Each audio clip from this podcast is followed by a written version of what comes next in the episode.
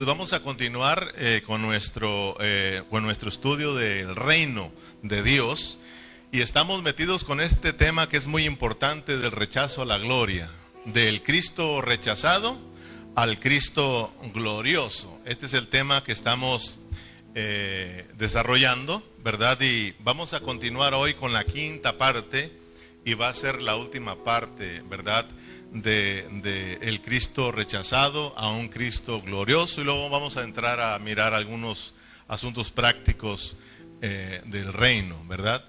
Entonces, hoy vamos a llegar hasta al pie de la montaña donde Cristo está a punto de subir para transfigurarse. Es decir, vamos a entrar al capítulo 16 de Mateo y luego vamos a continuar, si Dios nos presta vida, el miércoles con el capítulo 17 para mirar al Cristo glorioso. Vamos poco a poquito, vamos avanzando. Entonces déjenme recordarles pues que estuvimos mirando eh, que desde el Mateo capítulo 13, desde el capítulo 13 del Evangelio de Mateo, desde el versículo 53, ahí comenzó el rechazo de, hacia Cristo. Y miramos ahí que primeramente fue rechazado por la cultura humana, ¿se acuerdan? El primer rechazo que Cristo sufrió fue el de la cultura humana. Y la cultura humana la encerramos en tres asuntos importantes, que es número uno, la religión, número dos, la política y número tres, la familia. Entonces nosotros como ciudadanos del reino, como aquellos que están siguiendo a Cristo, que van tras las pisadas de Cristo, ¿verdad? Somos los que no tenemos que permitir que nada nos, nos detenga, ni la política, ni la, ni la religión, ni la familia. Nosotros tenemos que avanzar hacia adelante. Yo recuerdo que la primera oposición que yo tuve fue con la familia la familia, porque yo me entregué al Señor a la edad de 23 años de edad.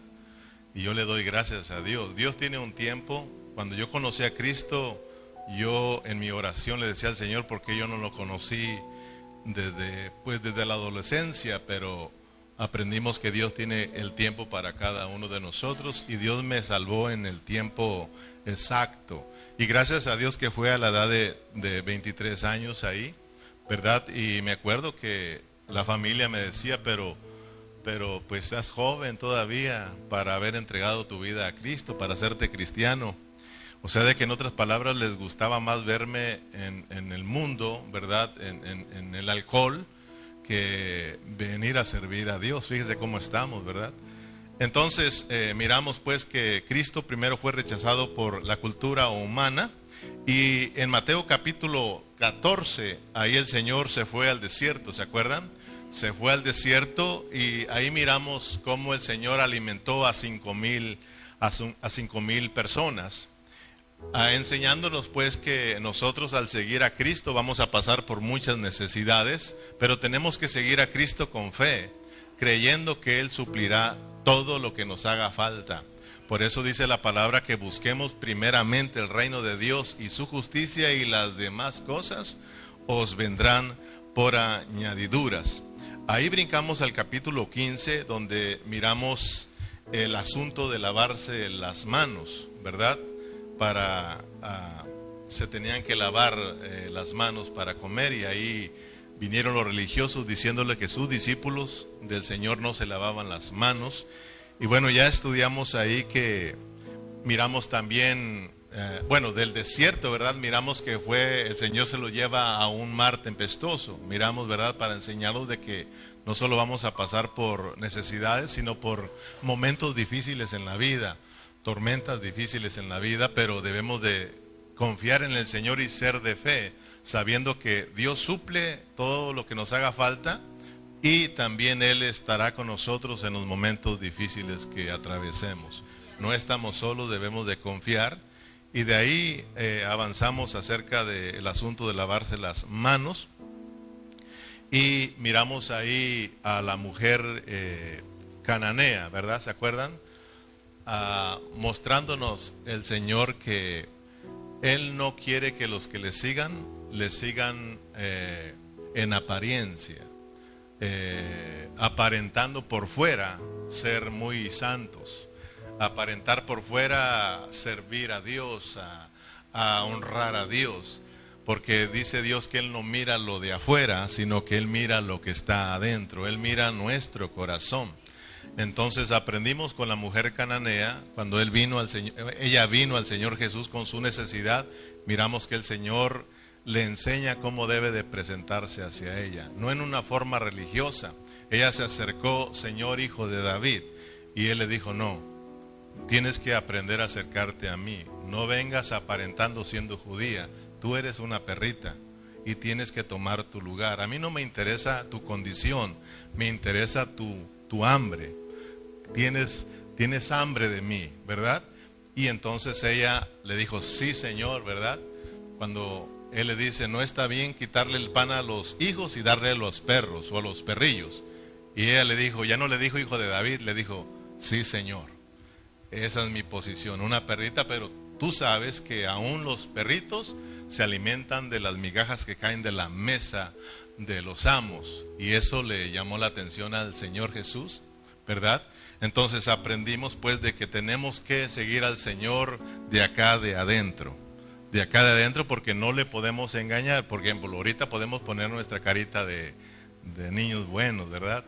Eh, podemos levantar nuestras manos, y, pero el Señor dice, yo conozco tu corazón, yo conozco tu vida no aparentas. No Entonces tenemos que venir, Señor, reconocer que no hay nada bueno en nosotros.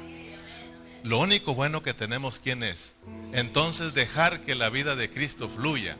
Cada vez que dejamos que el yo, algo de nosotros fluya, eso está muy contaminado y Dios no quiere nada de nosotros. Por eso Dios puso a Cristo en nosotros para que vivamos Cristo, para que experimentemos Cristo y cuando vengamos, aquí traigamos a Cristo, traigamos a Cristo. Por eso es muy importante estos asuntos que estamos eh, estudiando acerca de, del Cristo rechazado al Cristo glorioso.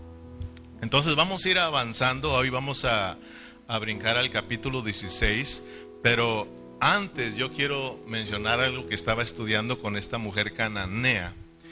Eh, miramos que la mujer cananea está muy lejos del templo, ¿verdad? está muy lejos de la adoración, está muy lejos de los sacrificios y de los sacerdotes. Ella está muy lejos. Y miremos pues que, pero tiene ella algo precioso ahí, tiene a Cristo. Cristo está ahí con ella. Sin embargo, allá está el templo, allá están los religiosos, allá está la adoración, allá está el sacerdocio, allá están los sacrificios, pero tristemente no está Cristo con ellos. Ya no está Cristo con ellos. Ya se vino, hermano, acá con los perritos, con la gente inmunda, ¿verdad? Pero está Cristo. Yo les, les hago una pregunta. Si estuviéramos nosotros en ese tiempo, ¿con quién se fuera usted?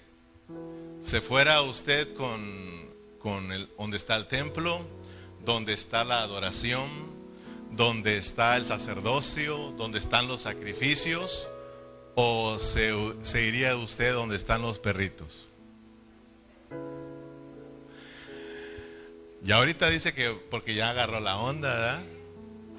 Pero fíjese hermano, yo estaba pensando, si nosotros nos ponemos a pensar ¿Dónde está el cristianismo hoy en día? ¿Dónde está el cristianismo hoy en día? Porque muchos cristianos buscan dónde está la alabanza, dónde están los grandes conciertos, dónde está la gente, dónde están los famosos, dónde están los predicadores de renombre, hermano. Allá están. Pero tristemente, en esos lugares no está Cristo no está operando Cristo, hermano. Muy pocos cristianos van a donde no hay ruido. Muy pocos cristianos van a donde no hay mucho concierto. Donde no hay predicadores famosos. Donde viene a predicar Donis. Berna, Jesús Eja, Ramiro, el pastor Calle. ¿A dónde? Este, este sana enfermos. Este sí se preparó.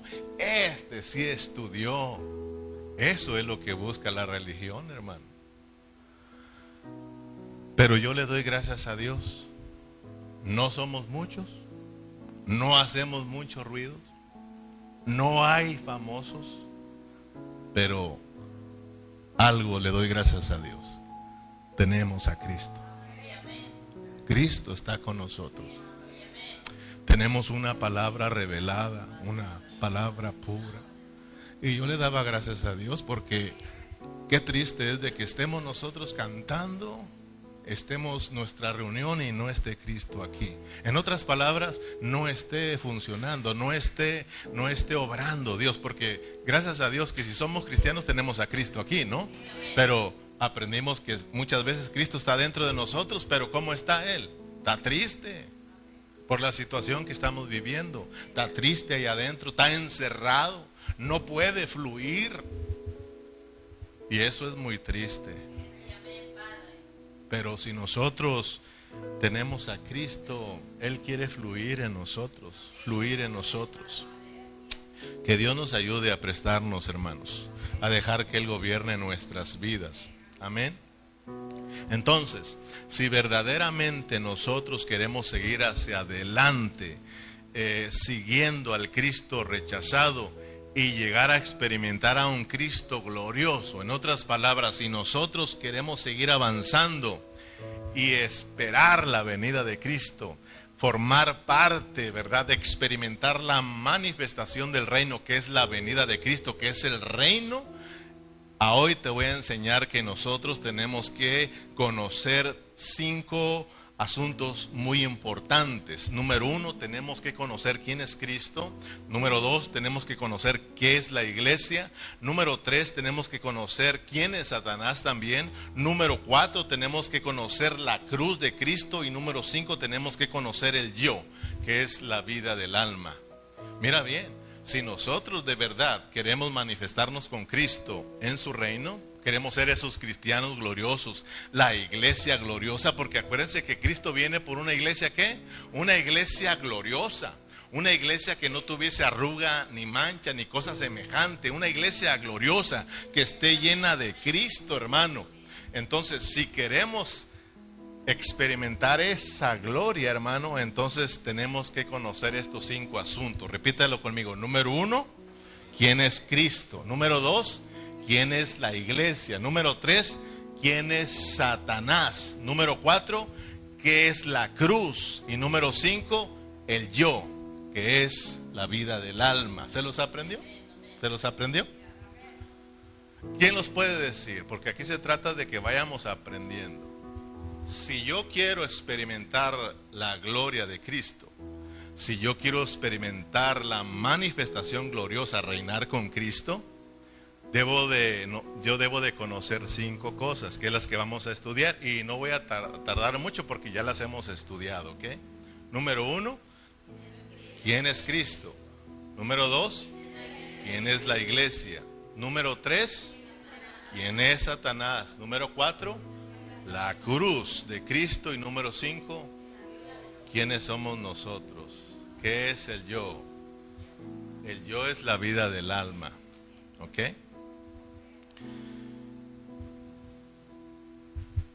Vamos a Mateo capítulo 16. Mire, muchos cristianos no están avanzando en su caminar con Cristo debido a la falta de conocimiento de estos cinco asuntos. ¿Ok?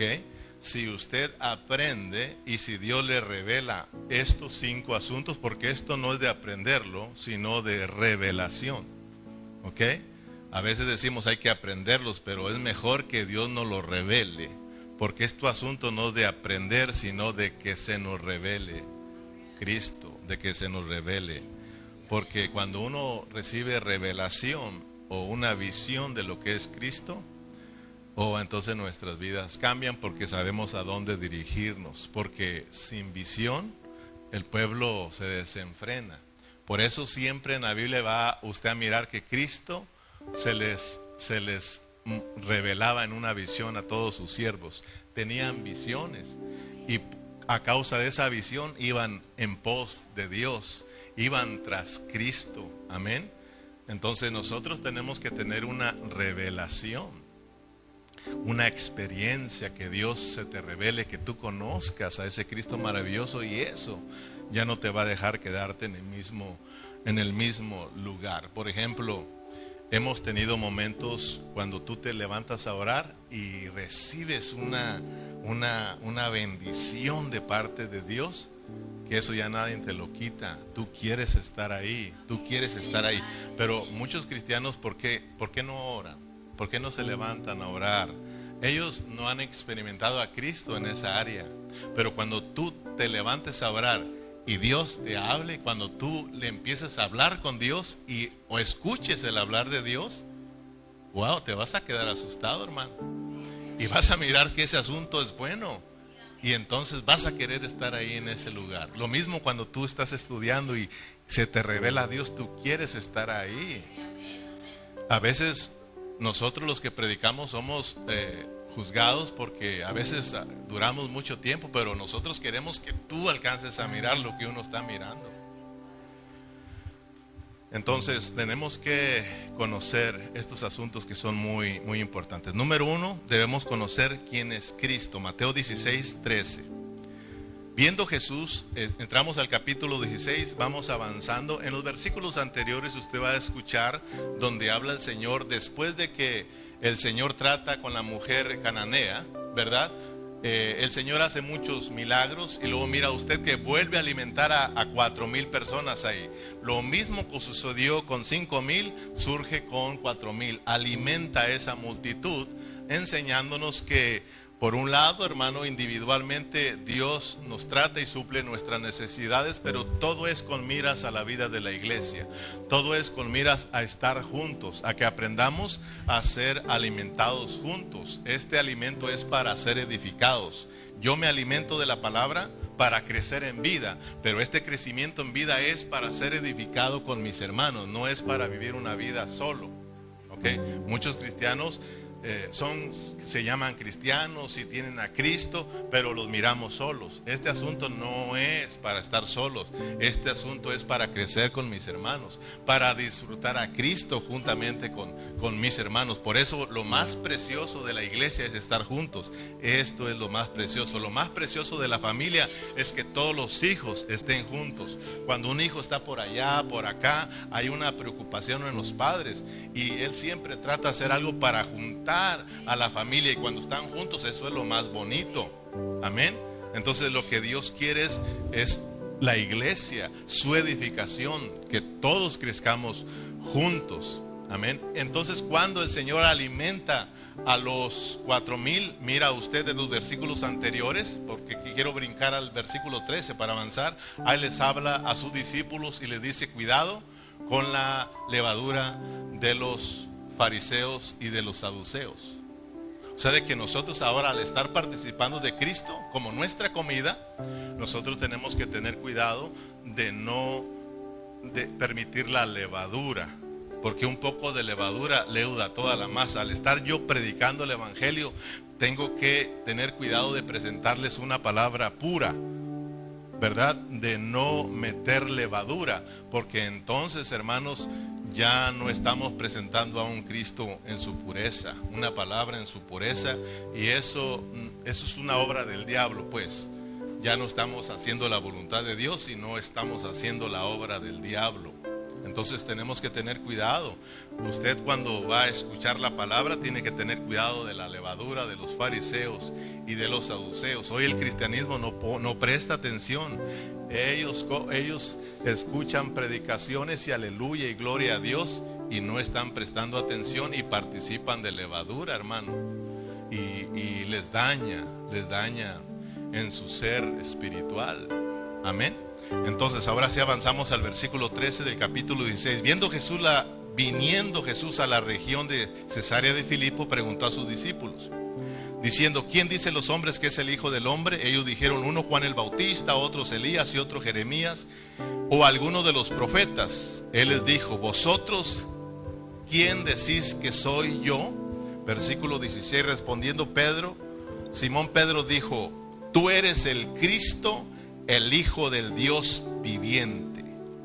Entonces le respondió Jesús, bienaventurado eres Simón, hijo de Jonás, porque no te lo reveló carne ni sangre, sino mi Padre que está en los cielos. Mire que es un asunto de revelación. O sea, de que miremos aquí, hermanos, que el Señor Jesús está interesado de quienes los están siguiendo a Él, de quienes lo estamos siguiendo a Cristo, nosotros conozcamos quién es Cristo, porque ese es el primer punto, quién es Cristo, que se nos revele quién es Cristo como se le reveló a Pedro, ¿ok?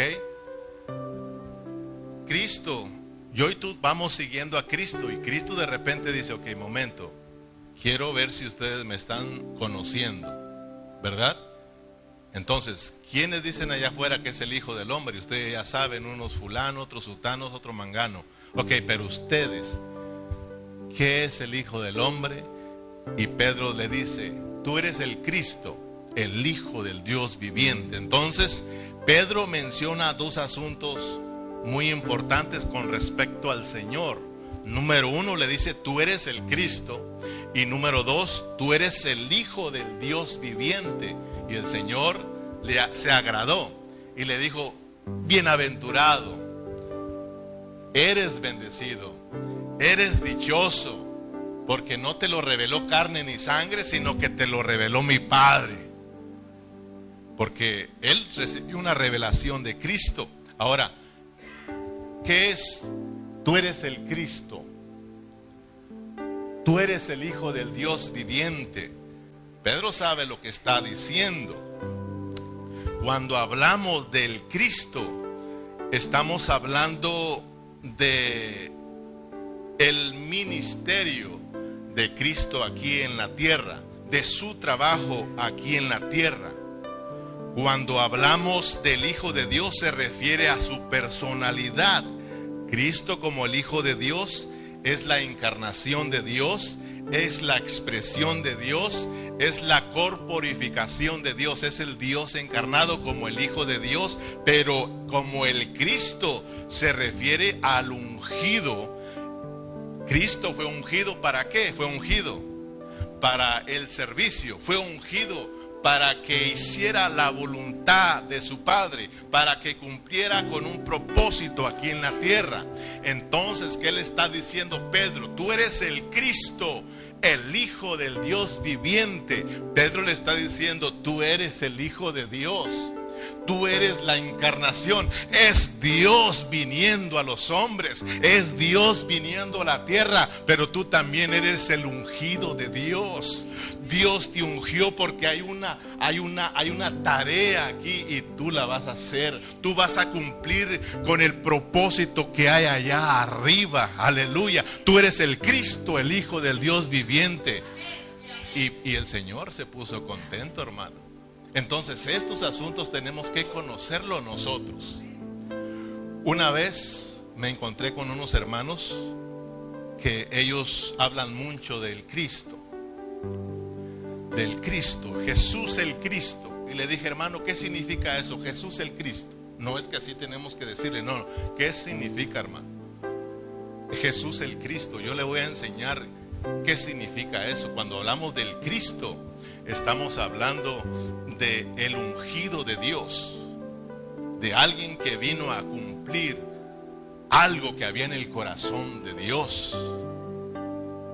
Hay una voluntad que Dios quiere hacer aquí en la tierra, hermano. Y para eso está el Cristo, el ungido de Dios. Gloria al Señor, hermanos. Todos sabemos que cuál es la voluntad de Dios aquí. ¿Cuál es la voluntad de Dios aquí, hermano? Que su vida reine. Estamos hablando del reino, el reino, el reino, el reino, que la vida de Dios reine aquí, hermanos. Por eso dice, cuando oren, oren, que venga qué? El reino y que se haga la voluntad de Dios aquí en la tierra como se lleva a cabo allá en el cielo. Aleluya. Entonces, para que el Dios, para que el reino de Dios fuera establecido aquí en la tierra, Cristo tuvo que dar varios pasos. Número uno, se encarnó. Número dos, caminó por 33 años y medio. Número tres, fue crucificado. Número cuatro, resucitó, ¿verdad? Número 5, ascendió al trono, descendió como el Espíritu Santo eh, y luego estableció su iglesia, ¿verdad? Se metió en sus hijos, él estableció su iglesia y también, hermanos, o edificó su iglesia y también estableció su reino. Mira, hermano, qué, qué maravilloso, qué maravillosa obra del Señor, hermanos. Fíjate lo que hizo el Señor Jesús. El Señor Jesús, cuando estuvo aquí en la tierra, como hombre, Él recibió una revelación de lo que estamos hablando. Y en esa revelación, Él se mantuvo. Él se le marcó una ruta y él no se salió de esa ruta. Gloria a Dios por Cristo, hermano. Ahora, nosotros vamos siguiendo los pasos de Cristo. Estamos siguiendo a un Cristo rechazado. Pero también vamos a experimentar un Cristo ¿qué? Oh, un Cristo glorioso, hermano. Pero mire, hermano, mire las riquezas de Cristo. Cristo vino a esta tierra, hermano. Él se encarnó, caminó aquí en la tierra por 33 años y medio fue a la cruz, resucitó, ascendió al trono, descendió como el Espíritu Santo dador de vida, se metió en sus creyentes para edificar su iglesia y estableció su reino, la voluntad de Dios, hermano. Esto es predicar las inescrutables riquezas de Cristo, hermano. No nada más gritar y emocionar a la gente y la gente que no conozca lo que, lo que es Cristo, hermano. El Hijo del Dios viviente. Número dos, debemos conocer qué es la iglesia. Porque nosotros somos la iglesia, ¿verdad? Nosotros somos la iglesia y la iglesia, los, la eclesia, los llamados a salir, ¿verdad? Del mundo y ahora somos la congregación de los santos. Gloria al Señor, porque eso es la iglesia. Pero mira bien, y yo también te digo, versículo 18, yo también te digo que tú eres Pedro y sobre esta roca edificaré mi iglesia y las puertas del Hades no prevalecerán contra ella. Entonces, ¿qué es la iglesia? Somos nosotros, ¿correcto? La iglesia, hermano, es somos todos aquellos que hemos sido no solamente lavados por la sangre de Cristo, sino que también hemos sido, hermano, regenerados por la vida de Dios. Fuimos redimidos, pero también hemos sido regenerados. La vida de Dios entró en nosotros y nos hizo ciudadanos del reino de Dios, nos hizo la familia de Dios, nos hizo la congregación de los santos, nos hizo el cuerpo de Cristo, hermano. Somos la iglesia. Pero dice, pero dice, le dijo ahí, tú eres Pedro y sobre esta roca edificaré mi iglesia. Lo que nos falta aprender pues es de que la iglesia tiene que ver con una edificación. Cuando hablamos de nosotros los cristianos como iglesia, tiene que ver con una edificación. Como iglesia, entonces tenemos que ser los que somos edificados. Y para ser edificados es importante el estar creciendo en Cristo. Es importante estar avanzando en Cristo. A medida que Cristo crece en mí, yo soy edificado. Yo encajo con mis hermanos. Yo encajo con mis hermanos. Y aunque me pongan un hermano que, cae pesado, ¿verdad? Como dice allá, cae gordo, ¿verdad?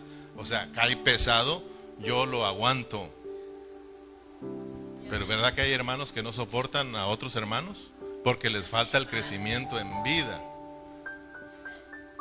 ¿Y qué dice la palabra? Que nos soportemos los unos a los otros, pero no lo podemos hacer si no estamos creciendo en Cristo, hermano. Pero cuando uno está experimentando a Cristo, uno es amoroso, uno es misericordioso, uno es paciente. Sabiendo que Cristo comenzó una buena obra en ese hermano y Dios lo va a cambiar, Dios lo va a perfeccionar. Pero necesitamos estar experimentando el crecimiento. Entonces, ah, como, como iglesia tenemos que ser edificados. Tenemos que anhelar, tenemos que amar la edificación. Y según Efesios, la edificación tiene que ver con el crecimiento en vida. Dice que vamos creciendo, creciendo, creciendo unos hasta ser edificados, ¿verdad? Dice que recibimos el crecimiento para ir edificándonos en amor. Entonces hay que crecer, hermano. Amén. Hay que, hay que anhelar el crecimiento, hay que orarle al Señor y decirle, Señor, concédeme el crecimiento porque la iglesia es tu edificación. Yo tengo que ser edificado con mis demás hermanos. Amén. Y ser edificados tiene que ver con estar recibiendo una revelación de lo que es Cristo, hermano. Si tú entiendes lo que es Cristo, entiende lo que es la iglesia, porque Cristo y la iglesia es lo mismo. Somos uno, hermano. Amén. Si nosotros estamos siendo nutridos con la palabra de Dios, entonces nosotros estamos, vamos a ser edificados. Por eso hay una preocupación con uno, hermano, cuando uno está hablando la palabra en su pureza, pero no miramos edificación. Hay una preocupación, hermano, porque la edificación se lleva a cabo por esta revelación de la pureza de la palabra, hermanos, de Cristo como la palabra. ¿Por qué cree que Pablo siempre oraba para que eh, Dios pudiera dar una revelación, verdad? Un espíritu de sabiduría y de revelación. En Efesios 1:17 Pablo decía, para que el Dios de nuestro Señor Jesucristo, el Padre de gloria, os dé espíritu de sabiduría y de revelación en el conocimiento de Él, alumbrando los ojos de vuestro entendimiento para que sepáis cuál es la esperanza a que los ha llamado y cuál es la riqueza de la gloria de la herencia de los santos. Mira hermano, qué precioso. Si no tienes una revelación, tú no sabes cuál es tu esperanza, cuál es tu llamamiento, hermano. Por eso tenemos hermanos pues muy desubicados. A veces estamos muy desubicados porque no tenemos una revelación de lo que es Cristo, de lo que es la iglesia. En Pablo le dice a Timoteo en su primera carta del 3:15 dice Pablo que la iglesia del Dios viviente es columna y baluarte de la verdad. Mira lo que es la iglesia, hermanos. Es columna y baluarte de la verdad, hermano. Tenemos la verdad de Cristo, tenemos la verdad de la palabra, hermanos, tenemos la revelación, hermano. Y en esta revelación es como vamos nosotros siendo edificados. Entonces, tenemos que orar siempre, Señor, revélate a mi vida. Señor, vamos a ir a la church. Ayúdame a no dormirme ahí. Revélate en mi vida. Revélate a mi vida. Quiero conocerte, hermano. Porque años de ser cristianos y no sabemos ¿Qué es la iglesia, hermano? Número tres, debemos conocer quién es Satanás. Muchos tampoco conocen a Satanás. Y es por la cual están en, sus trampas. Caen en el engaño de Satanás. Ahí mismo en el versículo 18 dice, yo también te digo que tú eres Pedro y sobre esta roca edificaré mi iglesia y las puertas del Hades no prevalecerán contra ella. Cuando habla de las puertas del Hades, nos están hablando de la parte negativa. Nos están hablando de la oposición que Satanás tendrá sobre el reino de Dios. ¿verdad? Siempre Satanás se va a oponer al reino de Dios, pero el Señor dice que las puertas del Hades no prevalecerán contra su iglesia. Satanás siempre va a estar estorbando, pero no va a prevalecer contra su iglesia, hermano. La iglesia genuina, la iglesia que está siendo edificada, porque esa tiene la autoridad sobre el Satanás. Ella subguya, so, subguya, subguya, subyugando. Ella tiene la autoridad, pues, y subyuga al enemigo. Cuando dice Romanos que cuando nosotros, en Romanos 16, cuando nosotros estamos eh, siendo edificados, cuando nosotros estamos viviendo la vida de la iglesia, dice que Satanás es puesto por debajo de nuestros pies. Entonces, mire hermano, Satanás siempre va a estar en oposición. Nosotros tenemos que conocer este asunto, tenemos que conocer que tenemos un enemigo. Los cristianos tienen que entender que tenemos un enemigo. Si usted va hacia afuera al mundo, hermano, allá está nuestro enemigo. Y aún estando aquí, adentro de la iglesia, tenemos que tener cuidado porque aquí está el diablo y él no quiere que usted reciba la palabra. ¿Cuántas veces no le he dicho que el diablo agarra la colita de él, no la de usted, y empieza a menearla y decirle, duermas mi niño? Y nosotros, duermas Porque él no quiere que usted ponga atención a esto. Si usted tiene revelación, si Dios le abre los ojos, vas a mirar ahorita que Satanás sabe que él está derrotado. Pero mientras que tú caigas en, sus trampas, en su engaño, Él no tiene preocupación por usted. Por eso tenemos que tener cuidado. Si usted tiene a Cristo, escuchen bien, si usted tiene a Cristo, usted tendrá una guerra contra Satanás, porque es su enemigo. Si usted está siguiendo a Cristo, Satanás se le va a oponer por el camino.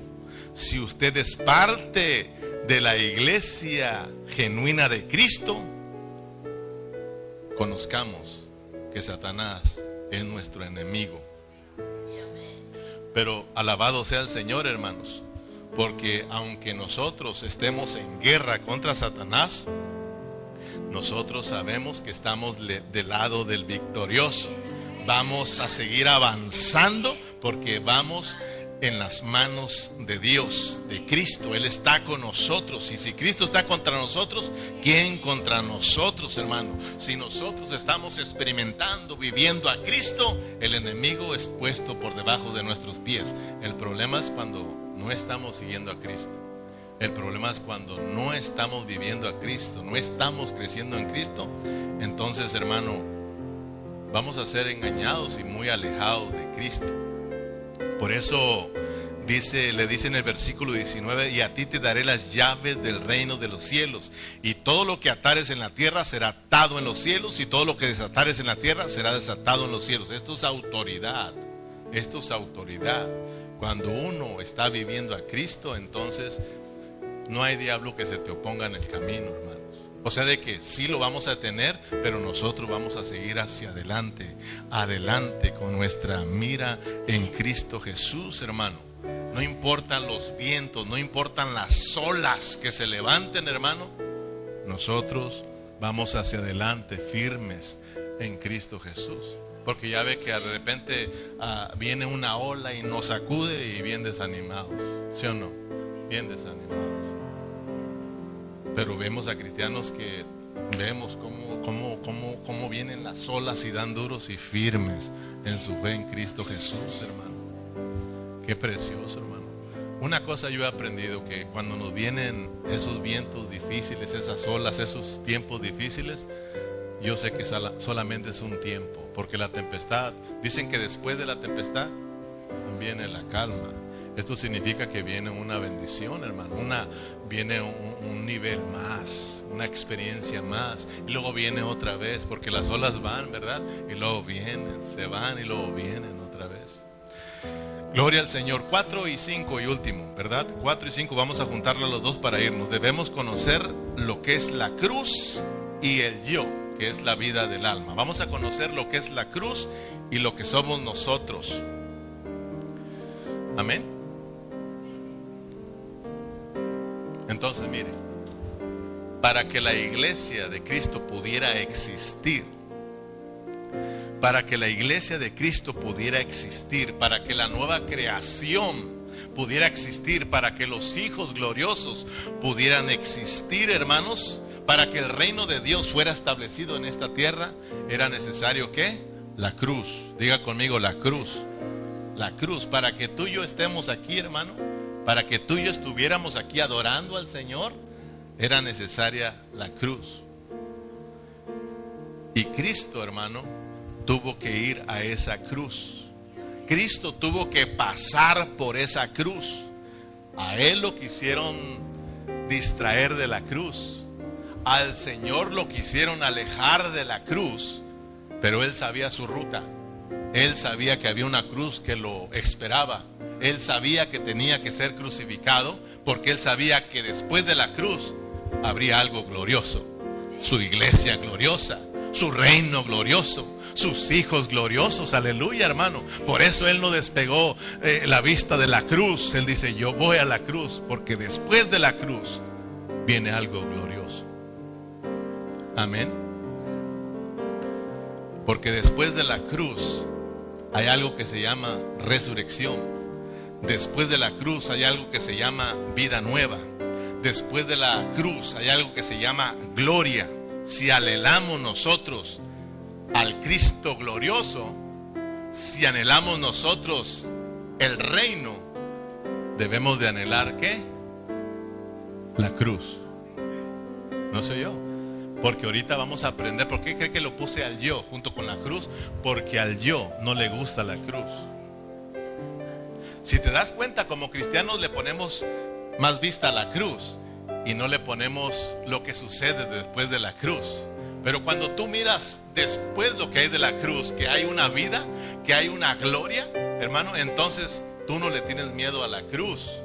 Pero si te das cuenta, al yo, que es la vida del alma, que somos nosotros, que eres tú, que eres tú, que soy yo, ¿verdad que le tenemos miedo a la cruz? ¿Sí o no?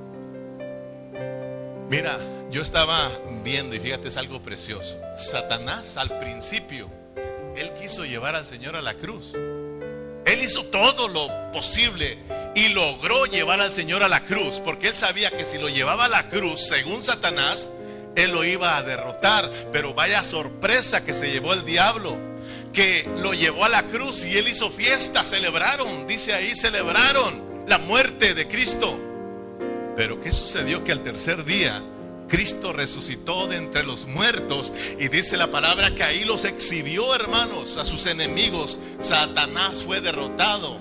Satanás, hermano, ahora se le quitó la autoridad que tenía sobre todos nosotros y la tuvo Cristo por la resurrección de entre los muertos. Y dice Dios, ahora yo tengo la autoridad sobre el, ser humano. Ahora sí podemos ir y hablarles de Cristo, hablarles del Evangelio, que vengan a Cristo, hermano. Porque ahora Satanás ha sido derrotado en ese aspecto. Pero ahora Satanás, cuando miró que todo fue lo contrario, cuando miró que perdió, entonces ahora ¿qué hace Satanás con nosotros? ¿Él quiere que tú vayas a la cruz? Satanás dice, no, ahora vamos a hacer lo posible porque no vayan a la cruz. Porque si ellos van a la cruz y los cristianos van a la cruz, otra vez seré derrotado. Pero gloria al Señor porque los cristianos debemos de amar la, la, cruz y de esa manera venceremos al diablo, aleluya. Pero tenemos que amar la cruz, hermano. Tenemos que conocer lo que es la cruz. Muchos cristianos no conocen ese asunto. La cruz, por un lado, tiene muerte, por otro lado, tiene resurrección. Por otro lado tiene vida. Por el otro lado tiene hermanos, tiene gloria. Por eso les dije, les dije la otra vez que, que cuando hablamos de gloria, no solo estamos hablando de expresar a Dios. O sea, de que cuando hablamos de gloria hablamos también de muerte. Nadie puede expresar a Dios si no se muere. O sea, de que Esteban, fíjate, Esteban miró la gloria de Dios, pero ¿qué estaban haciéndole a Esteban? Estaban lo estaban apedreando. Y antes de morir miró al Cristo glorioso, hermano, porque al Cristo rechazado, al Cristo glorioso. Y todos los siervos del Señor que experimentaron la gloria de Dios estaban experimentando la muerte. Y ve que, sí, gloria a Dios, los hijos gloriosos, pero de, de, verdad estamos amando la cruz, hermano. Mateo 16, versículo 21, desde entonces comenzó Jesús a declarar a sus discípulos que le era necesario ir a la Jerusalén y padecer mucho por los ancianos de los principales sacerdotes y de los escribas y ser muerto y resucitar al tercer día. Entonces Pedro, tomándolo aparte, comenzó a reconvenirle, diciendo, Señor, ten compasión de ti, en ninguna manera esto te acontezca. Pero él volviéndose dijo a Pedro, quítate delante de mí, Satanás, me eres tropiezo, porque no pones la mira en las cosas de Dios, sino en las de los hombres. Entonces Jesús dijo a sus discípulos, si alguno quiere venir en pos de mí, niéguese a sí mismo, tome su cruz y sígame, porque donde porque todo aquel que quiera salvar su vida la perderá y todo el que pierda su vida del alma por causa de mí la hallará. ¿Cómo ves? O sea, de que para seguir a Cristo nos encontramos en este asunto. Ya lo seguimos al desierto, ya lo seguimos por el mar, pero ahora estamos en la cruz. Dice a Dios, ¿quieres seguirme? Dice Cristo, ¿quieres seguirme? Tienes que seguirme. Yo pasé la cruz, yo amé la cruz. Porque miré, conocí lo que había en la cruz. Nosotros nos cuesta porque todavía no tenemos una revelación, hermano, de lo que es la cruz. Pero miremos, hermanos, cómo Satanás se opone y no quiere que Cristo vaya a la cruz. Porque estamos aprendiendo que ahora Satanás no quiere que los hijos, que los que vamos detrás de Cristo vayamos a la cruz. Él va a tratar de, de decirte, no, ¿para qué vas a la church? Estás bien cansado ponte a descansar, hombre, ¿verdad? Un día al año no hace daño. Dos veces al año, pues tampoco, y tres tampoco, y ahí te la llevas. Pero, pero Él quiere, ¿cómo se dice? Desviarte de, la cruz, hermano. De verdad, esto es muy, muy, muy, muy verdadero, hermano. Miremos, miremos la cruz y el yo. La cruz y el yo. Satan, el, eh, Dios, el Señor le está diciendo, voy a ir Voy a ir a Jerusalén y me van a agarrar y me van a maltratar y me van a matar. Y fíjese, Pedro no puso atención y ese es el problema, que no ponemos atención, hermano. Porque Pedro rápidamente se fue a la cruz y a la muerte, pero no escuchó que Cristo le dijo, pero voy a resucitar. Y nosotros cuando nos hablan cosas duras, rápidamente en lo duro y no miramos. Por ejemplo, si yo hablo de diezmar, rápidamente se pone el yo bravo, pero no escucha que el dar es para que recibas diez veces más o cien veces más. ¿Sí o no? Esto le sucedió al hombre, al joven. Le habló de vende todo y dalo. Se fue bravo. Pero no se quedó al último, porque Pedro le dijo, bueno, bueno, nosotros lo hemos dado todo. Ajá, pues yo les digo que no hay nadie que haya dejado casas, madre, que no reciba cien veces más. ¿Verdad? O sea, de que a veces nos vamos sobre eso. Pedro dice, no, no, Señor, que no te acontezca eso. Mira, como que se quiso, quiso, este, como que si en otras palabras lo estaba ya regañando. No, ¿qué vas a hacer, hombre? Piensa en ti. Pero el Señor decía, ¿qué le dijo? Sabía no es, no, Pedro no es Satanás. El Señor sabe que Satanás se le iba a oponer, pero Pedro se está haciendo uno con él. Porque no está poniendo, dice la mira, en las cosas de Dios, sino en las de los hombres. Entonces, mira, cuando nosotros nos hacemos uno con Satanás, vamos a seguir las corrientes de aquí de abajo, hermano, y ser desviados de arriba.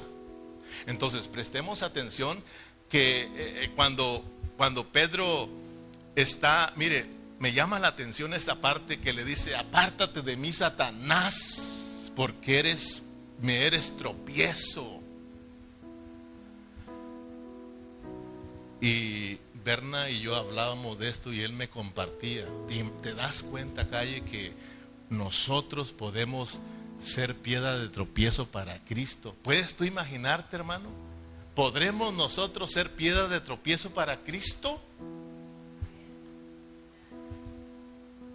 Le dijo, apártate de mí porque me eres tropiezo. Nosotros miramos que Cristo, nadie lo, lo desvió de su llamado. Miramos que no tropezó ni cayó. Pero ¿por qué está diciendo meres tropiezo? Porque nos está, nos está dando una lección a nosotros. Que si nosotros no tenemos una revelación de lo que es la cruz, si nosotros nos hacemos uno con Don Sata, nosotros hermanos vamos a hacer tropiezo para Cristo. Es decir, no vamos a permitir que Cristo crezca en nosotros. No vamos a permitir que Cristo avance en nosotros. Porque nuestro yo se hace uno con las cosas de aquí de abajo, con las cosas de Don Sata, hermano. Por eso no avanzamos, porque somos de tropiezo para el Cristo que traemos. No solamente eso, sino que somos de tropiezo para el Cristo que traen nuestros hermanos. Y por nuestro descuidado no permitimos que nuestros hermanos también avancen. Porque no estamos dejando un buen testimonio, hermano. Detrás de mí hay gente que me está siguiendo. Más me vale que me ponga trucha y no tropiece. O, menos, hermano, que sea piedra de tropiezo para mis hermanos que vengan detrás de mí. Imagínate que yo venga corriendo y me agache y toda la caidera, hermano. O sea, yo a veces le digo, Señor, ayúdame, ayúdame. A veces vengo enfermo aquí, hermano. A veces vengo con dolor de no sé qué tanto aquí, pero ayúdame, Señor, ayúdame, ayúdame. A veces sí me, me, quedaría, me darían ganas de quedarme en casa, hermano. Cansado, como ahora trabajé, mi esposa trabajó y, con, con, ganas de quedarnos ahí, ¿verdad? Y, y una carnita asada ahí, hombre. Pero esta es nuestra reunión. Este es el día que hizo el Señor. Es del Señor, es para Él. Hay hermanos que nos están mirando, hay hermanos que nos están siguiendo, hermano. Imagínate, tú traes a un invitado y le hablas de Cristo y el, invitado no te mira a ti, hermano. O sea, de que tenemos que tener cuidado con nuestros hermanos. Ellos traen a un Cristo maravilloso y ellos quieren servir a Cristo. Más me vale no ser piedra de tropiezo, hermano. Más me vale saber que hay una cruz y que yo, mi yo, tiene que estar puesto en la cruz. Ya lo sabemos, hermano. Romanos capítulo 6 nos habla de que tú y yo ya fuimos crucificados con Cristo. Ya lo hemos estudiado. Ya fuimos crucificados con Cristo. Entonces, ¿qué está sucediendo con nosotros? Nosotros lo tenemos que practicar todos los días. Por eso dice que tenemos que, si queremos seguirlo, tenemos que tomar nuestra cruz todos los días. Eso es experimentarlo, hacerlo, hacerlo real en nosotros. Ya posicional estamos en la cruz, pero ahora tenemos que hacerlo disposicional. Tenemos que hacerlo práctico. Calle, tú estás crucificado. Acuérdate que tú debes de estar en la cruz. Ah, pero cuando cae y experimenta la cruz, entonces viene una nueva vida, viene una vida en resurrección y viene un calle glorioso, hermano. Y Satanás es derrotado, hermano. Cuando un chito viene a experimentar la cruz todos los días, chito, estás en la cruz, tú eres, tú debes de estar muerto, muerto, muerto. Entonces, chito, experimenta qué? Una resurrección experimenta una vida nueva, experimenta a un Cristo resucitado, a un Cristo glorioso. Entonces, hermano, cuando nosotros diario estamos poniéndonos en la cruz, entonces nosotros, hermanos, estamos experimentando una vida nueva. Somos diferentes, no somos los mismos, hermanos. Pero se fija que nos cuesta. Pero la palabra de Dios nos dice que ya fuimos puestos en la cruz.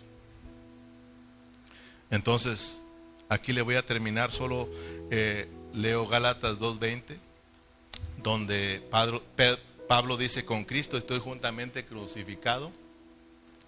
Y dice, ya no vivo yo, ya no vive el yo. Ahora vive quién? Ahora vive Cristo en mí. Dice un hermano, a veces nosotros se nos hace pesada la cruz porque nosotros la estamos cargando, ¿verdad? ¿Ah? Dice, pero realmente si nosotros aprendemos que ya fuimos puestos en la cruz y que es la cruz la que nos carga, no sufriríamos tanto. Pero nosotros queremos cargar la cruz, ¿verdad? Ya nos pusieron en la cruz, ya fuimos crucificados. Sí, la palabra dice, tomar la cruz, llevar la cruz, es de que tú y yo aprendamos que ya estamos crucificados y que ya no vivimos nosotros, ya no vivimos para el yo, ya no vivimos para nosotros, ahora vivimos para el que nos amó y se entregó por nosotros. Ahora somos de Dios y estamos aquí para Dios, estamos aquí para Cristo. Que Dios nos ayude. Mira, termino aquí. Si nosotros seguimos a Cristo y experimentamos la cruz, te espera algo glorioso, que ya está a escasos años. Te espera algo glorioso, hermanos. ¿Qué es lo que te espera? ¿Qué es algo glorioso que estamos esperando? La manifestación del reino el reino de mil años. Si nosotros esquivamos, esquivamos la cruz, si nosotros no estamos experimentando la cruz, eso significa que no va a haber suficiente aceite, extra aceite en nuestras lámparas, no vamos a estar revistiéndonos de Cristo, no vamos a estar, a, hermanos, creciendo en Cristo, siendo edificados, por lo tanto, entonces vienen, vienen momentos más difíciles para nosotros. Como no quisimos ahorita por la buena, entonces el Señor dice, ok, entonces por la buena te voy a hacer porque Dios nos va a llegar, ¿sí o no? Dios nos va a llevar a la meta. Él dice que el que comenzó esa obra buena en nosotros, Él mismo la va a perfeccionar hasta el día de Jesucristo. Que Dios nos ayude a seguir experimentando más de este Cristo maravilloso. Padre Celestial, muchas gracias por tu palabra, gracias por esta preciosa celebración, gracias porque hemos aprendido acerca de lo que es verdaderamente Cristo, de lo que es, Señor, verdaderamente la iglesia, Señor, de lo que es verdaderamente nuestro enemigo, el diablo, Señor, de lo que es la cruz y lo que es el Dios, Señor. Ayúdanos, Padre, revélate a nuestras vidas porque es de la manera que nosotros vamos a seguir hacia adelante en una buena dirección, Padre. Señor, muchas gracias por mis hermanos, gracias porque pudimos estar aquí juntos adorándote y escuchando tu palabra. Gracias porque una vez nos has hablado, bendiga a mis hermanos, Señor, los pongo en tus manos y en esta preciosa hora pongo en tus manos la vida de mi hermano Carlos, Juan Carlos Zabaleta, Señor. Él está en Ciudad, en Ciudad Juárez, Señor fue para arreglar el asunto de sus papeles, Señor. Lo ponemos en tus manos para que el día de mañana que tiene su con emigración, Señor, tú arregles todo, seas con él, Señor, y que él pueda regresar con bien, Señor. Y también oramos por sus padres, están preocupados, dales descanso, Señor, que su confianza esté puesta en ti. Muchas gracias porque tú te vas a glorificar, Padre. A ti te damos la gloria y la honra. Despídanos en paz en Cristo Jesús. Amén y amén.